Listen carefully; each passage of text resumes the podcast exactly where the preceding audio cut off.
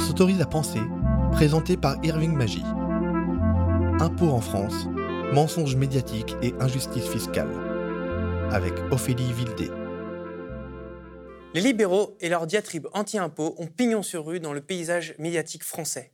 La France est championne du monde des impôts. Les riches subissent un véritable matraquage fiscal. Les contre-vérités se répètent en boucle sur les plateaux télé, à l'abri de tout contradicteur digne de ce nom, instillant ainsi dans la tête des Français que l'impôt, c'est mal, le marché et la privatisation des services publics, c'est mieux. C'est pourquoi l'association Attaque a décidé de remettre les pendules à l'heure à travers cet ouvrage Impôts, idées fausses et vraies injustices, paru aux éditions Les Liens qui libèrent. Pour en parler, je reçois sur le plateau du média Ophélie Vildet. Bonjour Ophélie. Vous êtes fiscaliste, vous faites partie euh, des auteurs de cet ouvrage. Je suppose que la première motivation derrière cet ouvrage, c'est effectivement de déconstruire un petit peu cette doxa euh, libérale qui euh, s'étend un peu sur tous les plateaux télé sans contradiction. Effectivement, euh, dans ce dernier livre, Attaque a voulu euh, déconstruire les véritables idées fausses autour de la fiscalité, euh, considérant que la fiscalité, c'est mal. Or, la fiscalité a un rôle, c'est ce qu'on essaie d'expliquer dans cet ouvrage. On essaie aussi de dénoncer les vraies injustices autour de l'impôt, parce que actuellement, dans le système fiscal tel qu'il est conçu, il y a de vraies injustices autour de l'impôt, entre les riches et les pauvres, les multinationales et les PME.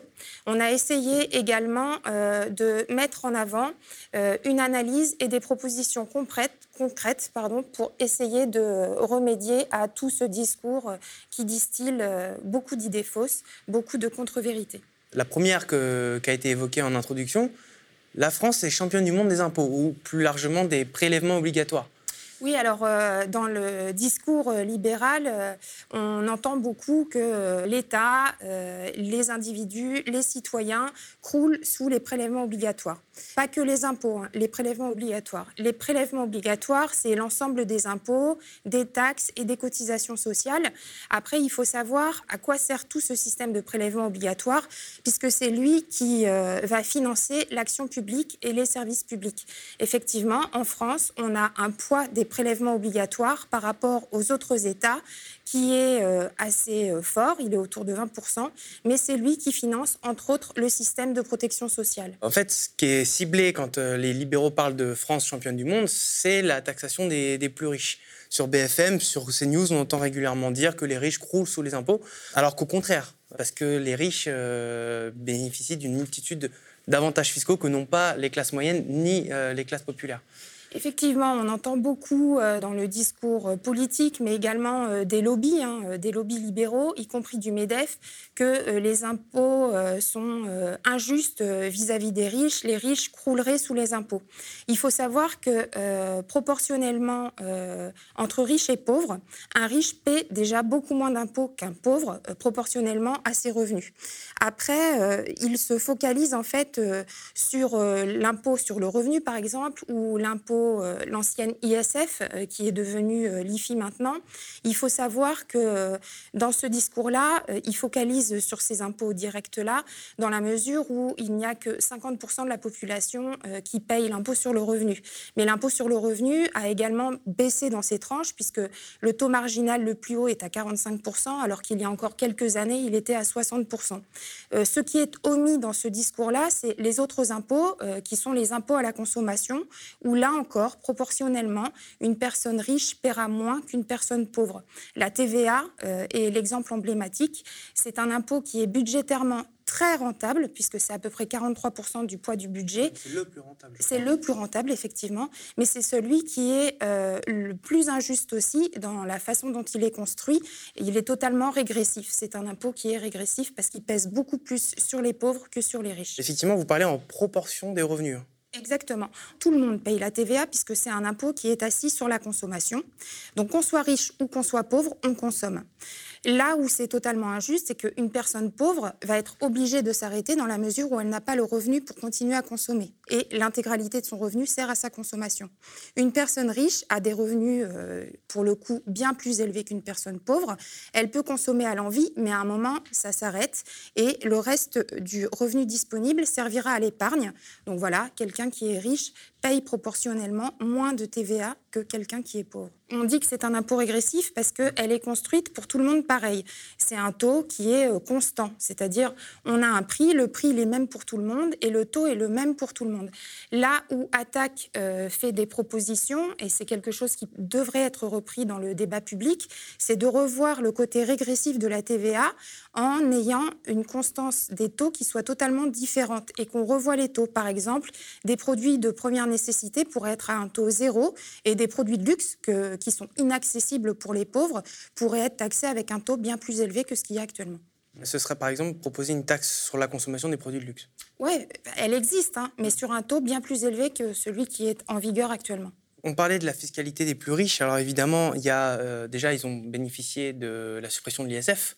Oui. On en a beaucoup parlé. Oui. Euh, mais euh, est-ce qu'on n'aurait pas parfois un peu tort de se concentrer uniquement là-dessus. Parce que si on rentre dans le détail, dont bénéficient euh, les riches en termes de fiscalité, c'est aussi les niches le fait qu'ils puissent aussi s'exiler. Oui, alors sur la fiscalité des plus riches, dans le discours, on a ah oui l'ISF, euh, ça faisait fuir en fait euh, les riches du territoire. Il est faux de considérer que l'ISF faisait fuir les personnes riches du territoire. Selon la DGFIP, hein, donc les finances publiques, il y avait que 0,1 et 0,3 des personnes qui étaient soumises à l'ISF qui chaque année fuyaient le territoire, soi-disant à cause du poids de l'ISF. Il y a une réforme de l'ISF en 2017 qui est devenue l'IFI. Il y a une réforme également euh, des impositions sur euh, les produits financiers par euh, le prélèvement fiscal unique. Tout ça fait que on n'a pas plus et pas moins de riches qui fuient ou qui regagnent le territoire français. Là où la fiscalité des riches est toujours aussi injuste, c'est qu'il y a énormément de crédits d'impôt dans la fiscalité qui ne peuvent profiter qu'aux riches dans la mesure où eux seuls ont les revenus disponibles pour euh, s'accaparer euh, ces niches fiscales. On appelle ça des niches fiscales, ces crédits d'impôt et ces niches fiscales.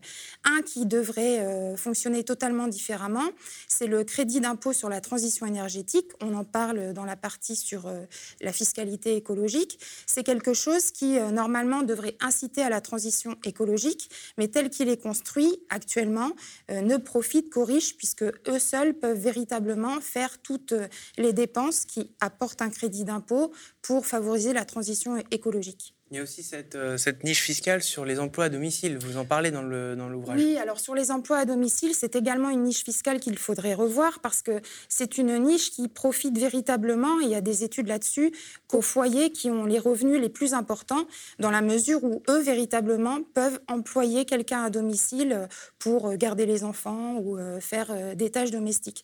Et c'est une véritable niche fiscale puisqu'elle peut alléger l'impôt avec un poids très important à hauteur de plusieurs milliers d'euros.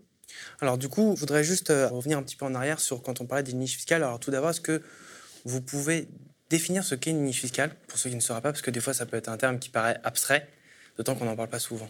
Alors une niche fiscale, c'est euh, quelque chose qui est prévu euh, par la loi. Hein. Il y en a énormément en France. Hein, et ça permet à un foyer fiscal riche euh, de pouvoir alléger le montant de son impôt, euh, soit en faisant euh, des dépenses pour améliorer son habitat, soit en employant quelqu'un à domicile. Donc d'un côté, ça lutte contre le travail dissimulé, mais d'un autre côté, ça allège l'impôt.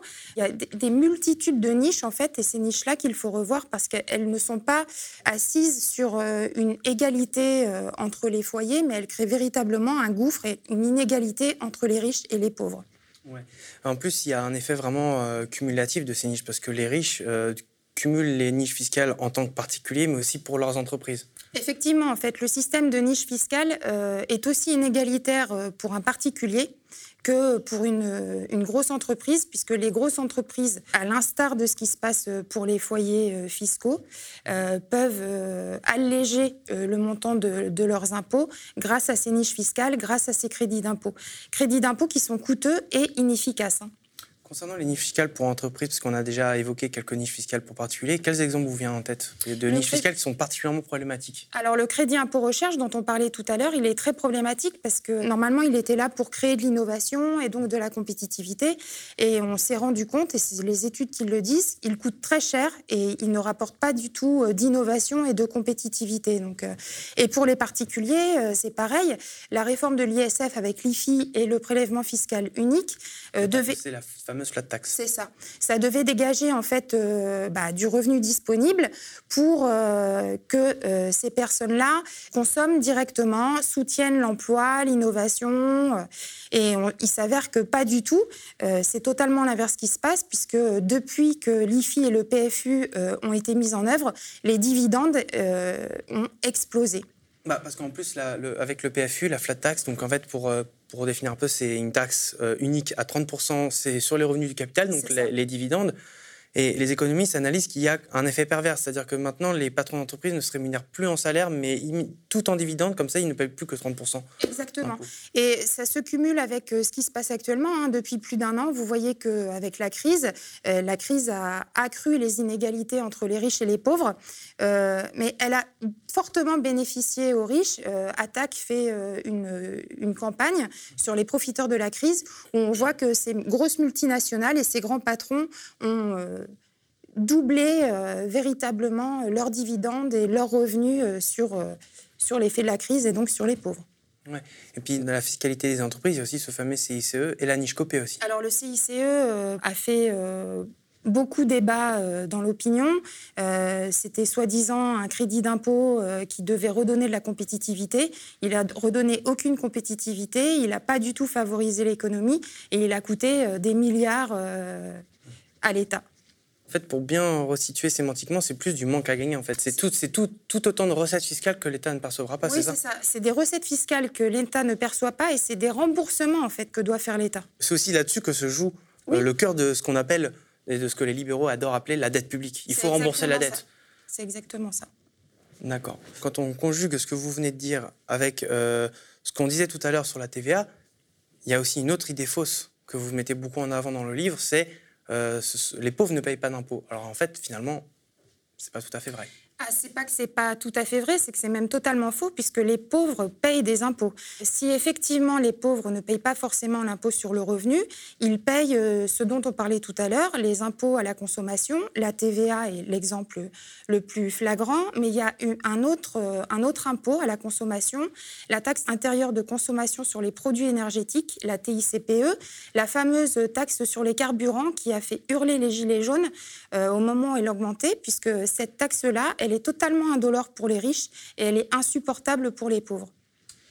Au-delà de ça, hein, euh, les pauvres payent également et contribuent au système de protection sociale. Donc là aussi, c'est une ineptie de considérer que les pauvres ne participent pas au financement de la protection sociale, dans la mesure où ils sont assujettis, ils contribuent aux prélèvements obligatoires que sont la CSG et la CRDS. Ah oui, ça d'ailleurs, ce sont aussi des impôts qui ne sont pas forcément très, euh, très justes, notamment la CSG. Oui, alors la CSG et la CRDS ne sont pas des impôts justes dans la façon dont ils sont actuellement pensés, mais par contre, ils sont assis sur l'intégralité de tous les revenus, y compris les revenus de remplacement. Et c'est pour ça que quelqu'un qui est pauvre contribue au même titre que quelqu'un qui est riche au système de financement de la protection sociale. Donc, finalement, c'est un petit peu comme la TVA, c'est un impôt régressif aussi? En quelque sorte, oui, on peut considérer ça. D'accord. Il y a un autre volet sur lequel euh, les impôts sont extrêmement inégalitaires, c'est la fiscalité des entreprises, où là encore, ce sont euh, les riches qui, qui se payent la part, euh, la part du lion, d'une certaine manière, parce que bah, encore une fois, les niches fiscales, euh, le CICE, la fameuse niche copée. Euh. Alors, en termes de fiscalité des entreprises, là encore, considérer que la fiscalité des entreprises est beaucoup trop forte en France et qu'il faudrait la baisser est une hérésie. Et en plus, la fiscalité actuellement, si on prend l'impôt sur les sociétés, on est dans une réforme où on fait baisser totalement le taux de l'impôt sur les sociétés pour arriver à un taux à 25% en 2022. Déjà, si on regarde les propositions position de Biden, bah voilà, on ne devrait pas trop suivre encore euh, cet exemple-là. Et en plus, on a véritablement une inégalité entre les multinationales et les PME, puisque proportionnellement, les multinationales payent beaucoup moins d'impôts sur les sociétés dans la mesure où ils ont beaucoup plus d'échappatoires au titre de euh, la fameuse optimisation fiscale, des niches et des règles dérogatoires. Et il y a aussi des crédits d'impôt qui sont beaucoup plus favorables aux multinationales, comme le crédit impôt recherche, qui coûte quand même près de 6 milliards d'euros. voilà. On a des chiffres sur le manque à gagner que constitue euh, l'ensemble de ces niches fiscales? On a des chiffres, en fait, si on prend euh, niche par niche, effectivement, ça grève euh, énormément le budget de l'État. C'est des dizaines et des dizaines de milliards d'euros, au même titre que la fraude et l'évasion fiscale, puisque l'optimisation fiscale, hein, c'est le terme employé par la doxa libérale et par les multinationales, l'optimisation fiscale, on surfe entre la fraude et l'évasion. Et là, pour le coup, on estime ce montant-là entre 80 et 100 milliards d'euros il y a aussi, euh, effectivement, là, on parle d'optimisation fiscale, mais en fait, il y, a un, volet qui est intéressant dans, l'ouvrage, c'est que un moment donné, vous vous distinguez, parce que c'est vrai qu'on parle souvent optimisation fiscale, fraude fiscale, évasion fiscale. On s'y perd un petit peu avec ces trois euh, termes-là, ces trois notions. Comment vous, vous les distinguez?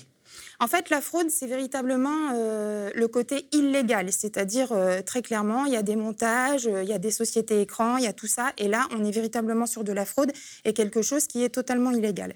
L'optimisation fiscale, c'est pratiqué par les multinationales parce qu'elles ont les moyens de le faire, elles ont les conseils pour le faire, elles savent surfer avec les limites de la légalité et de ce qui constitue en fait des petites impasses pour échapper à l'impôt, en tout cas pour alléger le montant de l'impôt.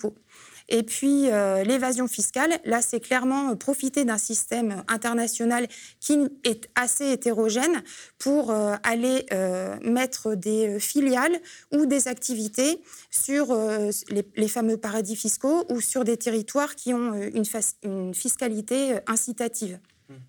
Mais en plus, on nous rabâche tout le temps que la fiscalité en France est trop lourde et fait partir les riches mais il y a déjà énormément d'allègements fiscaux sur les plus riches. Même quand il y a eu le bouclier fiscal sous Sarkozy, en fait, les rapports montrent que les les riches continuent de partir. Oui, mais les riches continuent de partir, pas à cause du poids de l'impôt, véritablement à cause du système euh, qui est totalement hétérogène. On a une absence de coopération internationale pour lutter contre la fraude et l'évasion fiscale. Et c'est ça véritablement qui fait fuir et uniquement euh, les multinationales. Et ça ne fait pas fuir la multinationale en tant que telle, mais certaines activités. Actuellement, là, euh, il serait nécessaire en fait de véritablement penser l'impôt sur les sociétés et l'impôt sur le numérique, puisque là, actuellement, ce qu'on appelle les GAFAM, eux, arrivent à euh, échapper à l'impôt en France en euh, mettant euh, des plateformes de vente dans des endroits où la fiscalité est quasi nulle. Et tout ça, je suppose que ça coûte un pognon de dingue, comme dit euh, Exactement. Euh, ce qui coûte un pognon de dingue, euh, c'est pas véritablement ce que nous disent les libéraux. Ce qui coûte un pognon de dingue, c'est effectivement tout ce système d'allègements fiscaux, tout ce système de niche fiscale et tout ce système de fraude, en fait, fraude qu'on estime, mais on n'arrive pas à lutter efficacement dessus parce que on a un joli discours volontariste, mais derrière, on a très peu d'actions, y compris actuellement, il y a des négociations qui se passent au niveau de l'Europe et la France euh, est un petit peu récalcitrante pour mettre en œuvre et avoir une véritable politique volontariste de lutte contre la fraude fiscale. Je suppose qu'Attaque a des propositions à faire là-dessus. Oui, Attaque a des propositions sur cette fiscalité-là, donc la fiscalité des multinationales, la fiscalité des entreprises. Il faut déjà, euh, au niveau national, euh, rétablir un impôt sur les sociétés qui ait du sens, arrêter de baisser les taux de l'impôt sur les sociétés, revoir une véritable justice entre la fiscalité sur les multinationales et la fiscalité sur les PME.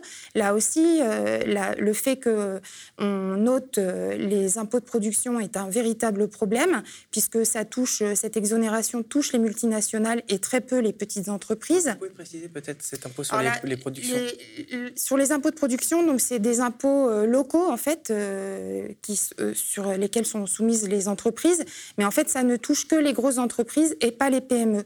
Mais c'est quelque chose qui affecte forcément le budget des collectivités locales, puisque ça revient dans le budget des collectivités locales. Or, en 2021, tout ceci va s'arrêter. Donc ça, c'est au niveau national. Après, au niveau international, là encore, attaque à des préconisations de euh, lutter efficacement contre la fraude et l'évasion fiscale. Là aussi, avoir une cohérence et une coopération internationale sur la fiscalité, mettre en œuvre une véritable politique fiscale euh, sur euh, l'économie numérique, enfin autant de propositions que vous retrouverez dans le livre. Cet impôt sur les productions, pour le dire autrement, c'est un impôt sur la valeur ajoutée. Oui, c'est ça. Qu'est-ce qui motive cette suppression? Là encore, c'est le discours, euh, ça pèse trop lourd euh, pour euh, les entreprises et ça peut être quelque chose qui bloque leur compétitivité et leur attractivité dans les territoires. Sauf que la compétitivité et l'attractivité dans les territoires n'est pas que liée à la fiscalité, c'est tout un écosystème qui joue autour de ça, dans la mesure où pour être attractif, pour qu'une entreprise vienne dans un territoire, il doit y avoir de l'innovation, il doit y avoir des services publics, des services euh, d'experts, il doit y avoir tout ça. Et il doit y avoir un, territoire qui est attractif. Et tout ça, tout ce qui finance cet écosystème favorable, on va dire, et attractif, eh ben, ça passe par l'action publique et donc par l'État et donc par l'impôt. En plus, on a un contre-exemple qui est intéressant sur cette, euh, cet impôt sur les valeurs ajoutées, c'est la Californie. Jerry Brown, quand il était gouverneur, avait mis en place un impôt sur la valeur ajoutée, ce qui a plutôt bien marché. Oui, ça avait été très efficace. Mais euh, encore une fois, c'est véritablement, on se heurte à des idées fausses et et pardon de le répéter, mais à des vraies injustices. Et les choix qui sont faits actuellement ne vont pas vers euh, plus d'État, plus de contributions, plus de solidarité. Vous parlez d'idées fausses, donc encore une qui est souvent, euh, qui est souvent arguée sur les plateaux télé, c'est la compétitivité. Baissons les impôts, euh, baissons le coût du travail aussi, ça c'est un argument qu'ils aiment beaucoup, pour plus de compétitivité des entreprises. Alors que, en fait, finalement, les études que vous mettez en exergue montrent que pas tout à fait ça. Non, c'est pas tout à fait ça. C'est ce que je vous disais juste avant. En fait, la fiscalité est un tout petit pendant en fait sur la compétitivité des entreprises. C'est véritablement euh, tout un écosystème. Donc euh, l'un des principaux euh, nœuds en fait sur la compétitivité et sur l'attractivité, parce qu'on ne peut pas euh, considérer l'un sans l'autre, en fait, c'est le fait qu'il y ait des services qui soient présents, une main d'œuvre qui soit là, c'est-à-dire un bassin d'emploi. Et pour qu'il y ait tout ça, il faut des services publics, des hôpitaux, euh, des écoles. Tout ça fait que une entreprise va s'implanter si elle est dans un bassin qui est attractif et qui a des services. Oui, et puis en plus, euh, même en termes de compétitivité pure, celle qu'ils invoquent tout le temps, donc euh, compétitivité en termes de production, euh, je suppose aussi commerciale. oui, il n'y a rien qui. compétitivité prix, mais c'est véritablement un, tout petit exemple, cette compétitivité prix. Hein. La compétitivité hors prix, celle dont je parlais, en fait, hein, celle de tous les services et les biens, elle est autrement plus importante que juste la fiscalité. Comme on parle là, grosso modo, des libéraux sur les plateaux télé et de, de leur discours, ils s'autoproclament économistes pour la plupart. Je suppose qu'ils les, ont, ces chiffres. Pourquoi, selon, selon vous, quel est, euh, quel est le point qui fait qu'ils assènent ça comme ça avec autant de... Bah, autant d'assurance? Ils assènent ça parce qu'actuellement, on le voit bien, hein. le gouvernement Macron et ce qui se dessine, euh, ce sont que des réformes qui euh, prônent des individualités des individus s'accaparent euh, des choses, euh, qui omet euh, complètement l'universalité, la solidarité, le contrat social et le vivre ensemble. Or, tout cela passe par les impôts, par la protection sociale, par notre système à la française qui est attaqué par des réformes qu'on appelle, nous, néolibérales. C'est une des idées aussi, vous mettez un petit peu en avant une des idées fausses euh, avancées par l'IFRAP, c'est que effectivement les services publics euh, coûtent un pognon de dingue et sont, mal gérés. le, marché privé ferait mieux. Euh, qu'est-ce que vous répondez à ça? Ah non, alors euh, on répond non et on déconstruit cette idée si on prend euh, par exemple le système de santé, puisque c'est celui-là qui, en plus au travers de la crise sanitaire, on voit bien les méfaits du fait qu'on ait totalement désagrégé les services de santé. Les services de santé, en fait, ne sont pas coûteux, ne sont pas inefficaces et c'est pas parce qu'on va passer au privé que ça va être mieux. En fait, dans le système de financement de la santé, le système de financement ne coûte pas cher euh, par rapport euh, à ce qui est dit. Le système de financement, en fait, c'est 4% euh, du montant des remboursements de la branche maladie. Si on passe dans un système où on prône le privé, donc les complémentaires, c'est pas nous qui le disons, hein, c'est Monsieur Martin Hirsch, quand il était directeur de la PHP, ça coûte 19% de, de ces remboursements. Ça, vous avez fait une étude comparative concrète dans le, dans le, livre là-dessus. Exactement, donc ça coûte beaucoup plus cher. On ne peut pas dire que en passant par le privé, le système de santé moins cher.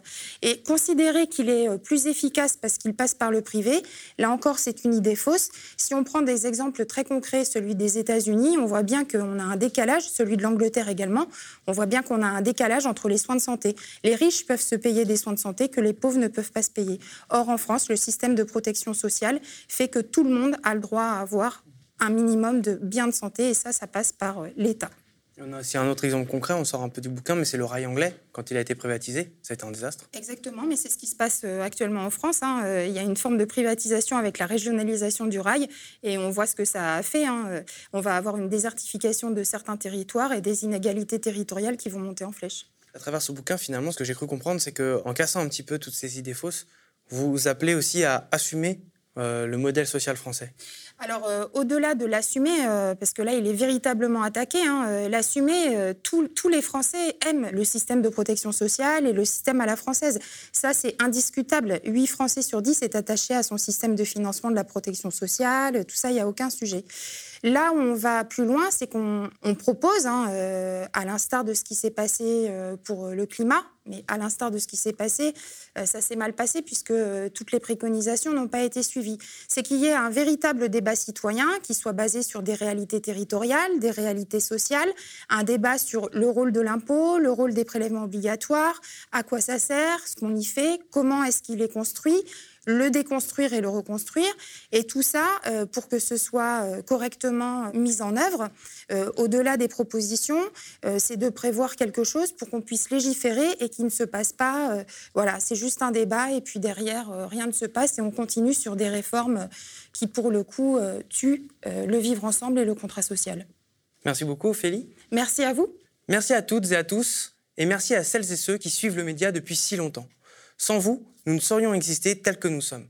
Un média indépendant des milliardaires et des annonceurs.